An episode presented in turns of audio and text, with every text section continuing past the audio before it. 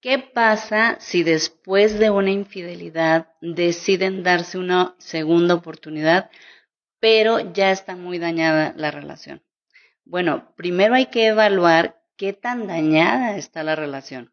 Y sin afán de justificar a la persona infiel, es importante que te preguntes en qué estaba fallando tu relación antes de la infidelidad y en base a esto empezar un camino de sanación. Por otro lado, si a pesar de que tu pareja ya se arrepintió, hizo todo lo posible para reparar el daño, pero tú no lo has podido superar, entonces es necesario que trabajes en el perdón.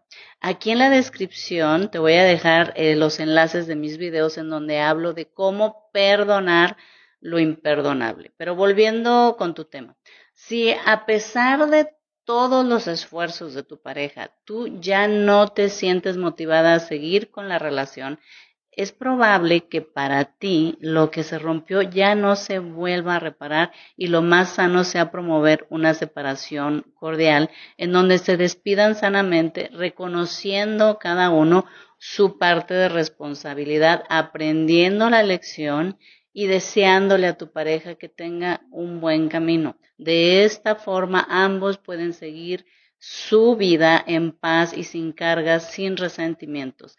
Hasta pronto.